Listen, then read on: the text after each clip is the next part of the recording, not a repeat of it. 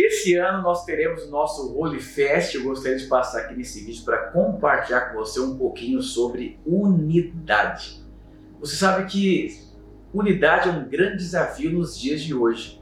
Quando nós olhamos assim, vários exemplos que você mesmo já ouviu, como purê de batata que passou ali por um processo, é um grande desafio a batata se permitir se tornar um purê de batata. Mas tem outro exemplo que é muito interessante, quando você entra numa loja de material de construção.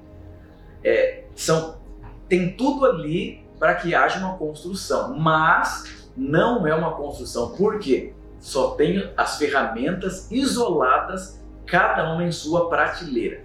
Para que haja uma construção, todas vão precisar decidir abrir mão das suas próprias vontades e se tornar ali uma construção completa. Sabe, eu tenho pensado muito esses dias e meditado muito um pouco na minha vida e na vida das pessoas que cercam a minha vida.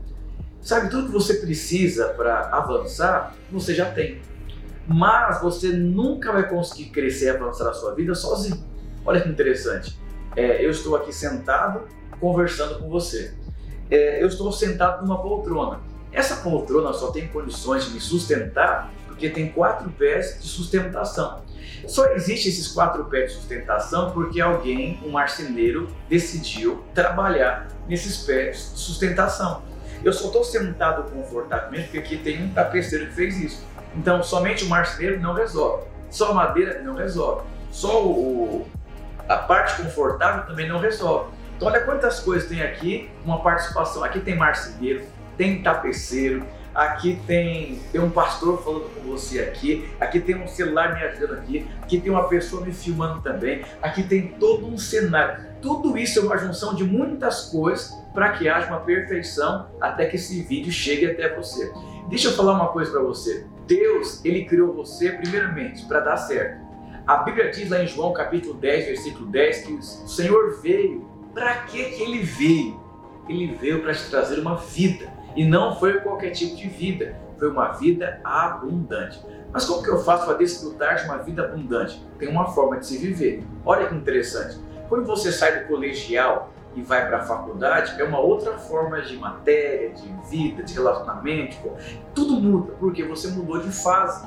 E conforme você muda de fase, você precisa entender que mudou a sua forma de viver. Está lá um martelo.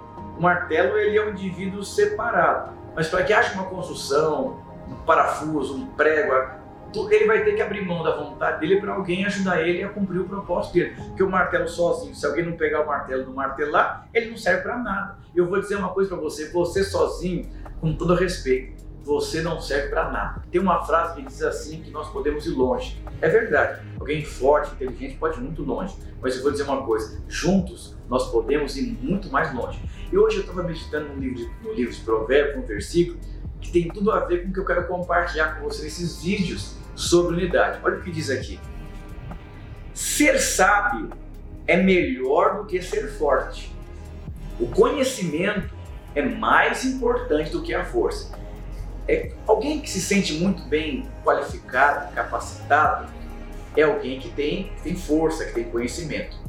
Mas a Bíblia diz que ser sábio é muito melhor do que você ser alguém forte, robusto. Agora, olha que interessante.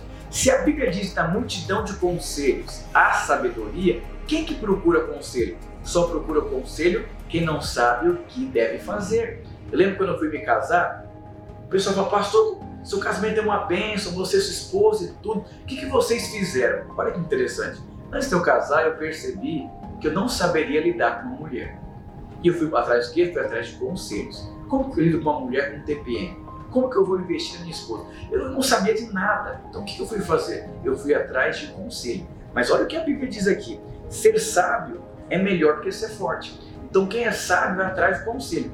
Quem é forte, ele não busca conselho, acaba com a vida dele. Tem uma frase que eu digo o seguinte: quem não ouve conselho, ouve consequência. Você deve conhecer muitas pessoas inteligentes, mas só quebram a cara porque é cabeça dura. O cabeça dura não pede conselho, porque ele se acha muito forte. Agora, uma pessoa que é sábia é uma pessoa que é humilde. Provérbio diz que o temor é o princípio da sabedoria. Então, porque eu tenho temor sobre o meu casamento, eu vou atrás de ajuda. Porque eu tenho temor sobre o meu futuro, eu vou atrás de ajuda. Porque eu tenho temor das minhas debilidades, eu vou atrás de uma ajuda. Então, quando você tem temor, você é fraco. Quando você tem temor, você é quebrantado. Quando nós falamos, é, o nosso olho fecha, a força da unidade, ela está no corpo. A força não está em você, não está em mim. A força é no corpo. Quando o corpo decide trabalhar junto. Olha que interessante, eu tenho o meu corpo físico aqui. Tem o dedinho. E quando alguém bate, bate o pé, é sempre o dedinho que machuca. Mas o dedinho, ele parece pequeno e insignificante. Mas olha a dor que você sente. Por que você sente uma dor muito grande? Porque ele é um membro pequeno, muito importante no seu corpo. Eu vou dizer uma coisa para você. Nunca despreze aquilo que Deus colocou ao seu redor, que se chama corpo. Seu pastor, sua esposa, os irmãos, seu líder, as pessoas fundamentais da sua vida que representam o Senhor, que vai poder ajudar você na sua construção. Olha que interessante. Quantas coisas bonitas você conhece que teriam condições de tornar coisas, uma coisa mais expressiva e mais relevante? Mas por que não se torna? Orgulho, muita força humana. Um dia me perguntaram, pastor, qual o seu segredo da sua liderança? Eu, eu digo para os irmãos, eu não sei ser líder, eu não sei pregar, então tem dia que eu volto para casa e falo, meu Deus do céu, como que os irmãos conseguiram me ouvir nesse domingo? E isso me faz ir para Deus. O apóstolo Paulo tinha um espinho na carne, que levava ele a buscar Deus. Eu vou dizer, espinho na carne é temor. Espinho na carne é você reconhecer as suas debilidades e permitir que elas levem você para Deus e que o poder dele se aperfeiçoe nessas suas debilidades. Eu vou dizer uma coisa: sabedoria é uma virtude que somente os humildes carregam temor do Senhor é o princípio da sabedoria. Aonde tem temor, você pode ter certeza que tem sabedoria. E onde tem sabedoria, tem alguém quebrantado que vai atrás de ajuda.